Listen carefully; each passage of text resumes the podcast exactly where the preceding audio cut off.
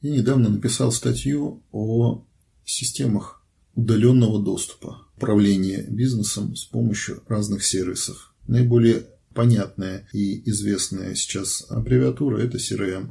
Программа по управлению взаимоотношений с клиентами. В большинстве случаев эти программы сейчас на себя принимают функционал полноценного инструмента по управлению бизнесом, где не только взаимоотношения с клиентами, но и перечень товаров и услуг, происходит выставление счетов, выставление коммерческих предложений, закупок, финансовое планирование, кадровое планирование. Ну, некая аббревиатура CRM давно прекратила быть узкой функциональной программой, где, запи... где по сути, раньше это был просто аналог телефонной книжки, где перечень людей с их телефонами. Сейчас это, эти программы становятся практически полноценным, незаменимым инструментом для любого руководителя, просто всех руководителей, которые управляют бизнесом. Ставятся все задачи сотрудникам, друг другу, самим себе руководители ставят задачи, потому что сотни задач невозможно отследить в голове. И мы, соответственно, давным-давно переходим на самые разные инструменты управления бизнесом. И наиболее комфортный и удобный сейчас это вот блок вот этих, целый ряд этих программ. В моей статье я задал следующие вопросы.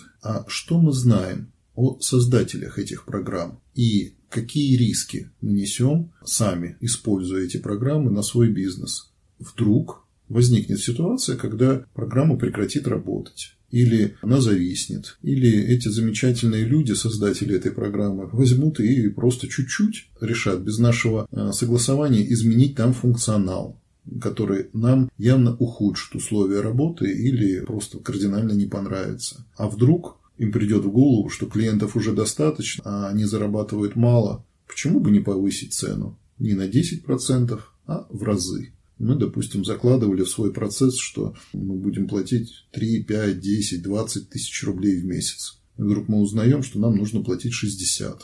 Очень многие малые бизнесы, да и даже крупные, для них это будет серьезнейшим ударом. Для примера, если на сотню сотрудников мы рассчитываем там 1200-1500 рублей, э, это сумма там, 150 тысяч рублей для некой достаточно неплохой программы с нормальным функционалом. И есть программные продукты, которые стоят до 15 тысяч рублей на сегодняшний день. Кто-то посмотрит, скажет, что а что это мы так мало зарабатываем? Мы хотим так же, как и они. Со 150 тысяч мы вынуждены будем подняться в издержках на полтора миллиона.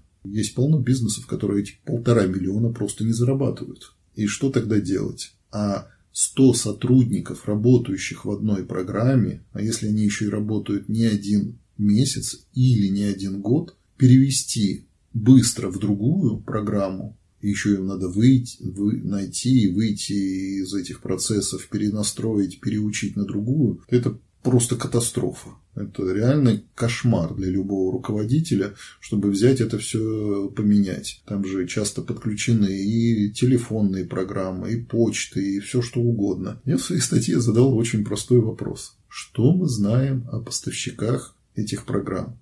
Кто эти люди? Очень часто это бывает вообще один программист. А мы расслабленно пользуемся этой программкой. А если этот программист завтра заболеет? Да все что угодно с ним, с ним может произойти. У нас выключился бизнес. А мы на нем сидели и были уверены, что у нас все будет хорошо. Ну и что, что у него там сервера нормальные куплены или там даже код программный хороший.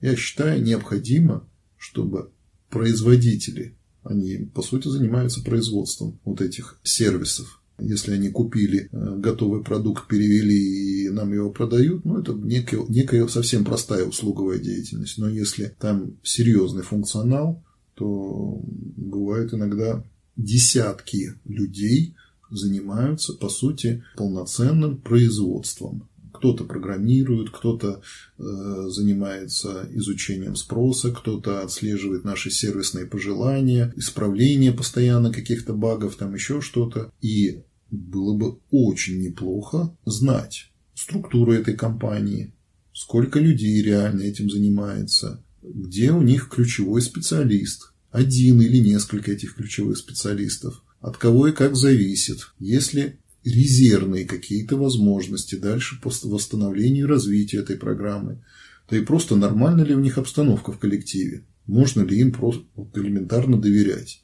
Понятно, что чаще всего мы хоть как-то узнаем и хоть что-то там как-то становится известно о программах, когда уже у них миллионы пользователей, таких как Microsoft, когда уже весь мир от них зависит и их под микроскопом начинают изучать от и до, или там Google или еще кто-то. Но что интересоваться надо с первой же минуты взаимодействия по таким программам.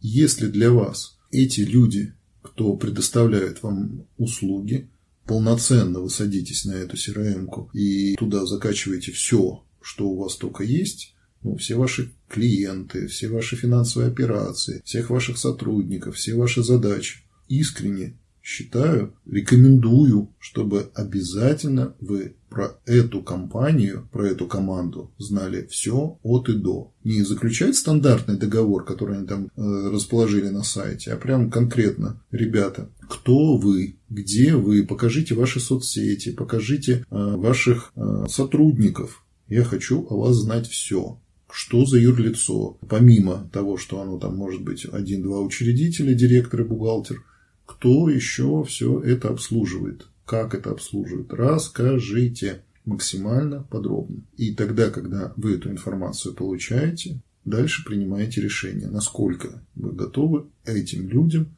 доверить весь свой бизнес, подчистую весь.